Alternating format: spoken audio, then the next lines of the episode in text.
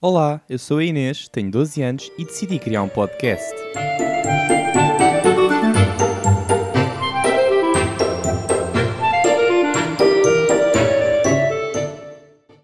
Então, bem dispostos? Pá, peço já desculpa porque não consigo fazer um episódio de introdução, eu não sei o que é que eu vou dizer. Se bem que seria uma boa oportunidade para dizer que o meu nome na realidade não é Inês nem tenho 12 anos. No entanto, se calhar vou deixar isto em aberto, pá, porque fica sempre bem. Uma maneira muito boa de começar isto também é dizer o porquê do nome. E pá, o porquê do meu nome é incrível. Eu andava a sondar os meus amigos, pá, pá ah, malta, dei-me o, nome, meu nome fixe e tal. E houve um amigo meu, todo entusiasmado, vira-se a mim: Queres um nome fixe? Então olha, aponta aí, Diogo Talks. É pá, que nome horrível, meu. Pá, mas eu não queria também desvalorizar o que o gajo disse, porque eu gosto dele. E não queria que ele ficasse triste. Então o que é que eu pensei? Disse-lhe, olha, vou usar. E agora que ele está a ouvir isto, provavelmente vai perceber que eu não usei o Diogo Talks, mas... Continua a ser ele a dar-me a ideia.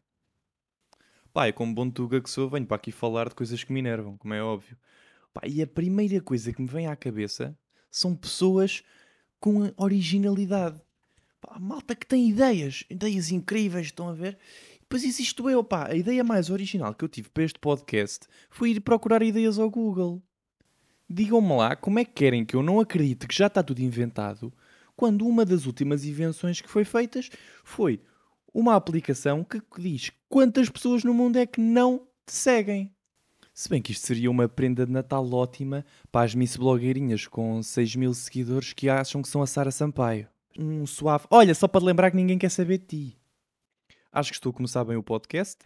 Uh, já perdi um amigo a dizer que o nome que ele me deu era horrível. Já fiz inimigas entre as blogueirinhas. Entretanto, só me falta dizer que mulheres é na cozinha e que os gays não têm direito a adotar um filho. E isto tudo com dois minutos. Estamos fortíssimos. Pá, vamos lá falar um bocadinho sobre problemas da atualidade. Sim, porque isto também pode ser um sítio onde se aprende qualquer coisa, não é? Uma das notícias que me chamou mais a atenção foi que o juiz Rui Fonseca Castro desafiou o diretor nacional da PSP, Magina da Silva, para um combate de MMA. Mas isto não é novo, já vimos isto com o Logan Paul.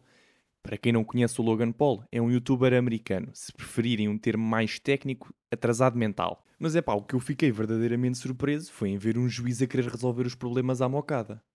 Mas atenção, nem tudo nesta americanização é mau. Por exemplo, pode ser que os mitras passem a ser bandidos a sério e percebam que ser gangsta não é andar na marginal com uma coluna a passar moto GR no volume máximo. Até porque andarem sem camisola, de calças de ganga e um lenço na cabeça fazem-me lembrar o meu avô na praia. Quando eu sou abordado por um indivíduo destes, eu acho que ele me vai dar uma nota de 20 euros às escondidas. Pá, eu ultimamente tenho passado imenso tempo no Twitter. E uma das cenas que eu mais vi nas redes sociais ultimamente foi o navio de Evergreen que está atravessado no canal Suez. E sendo eu um gajo entendido em navios, sim, porque eu já andei de cacilheiro pelo menos três vezes, acho que é minha obrigação vir esclarecer o que é que aconteceu. E para mim é muito lógico. Ora, o capitão era da margem sul e alguém lhe teve a infeliz ideia de dizer: Olha lá, nem as gajos de puxarem o travão de mão. Claro que ia dar merda.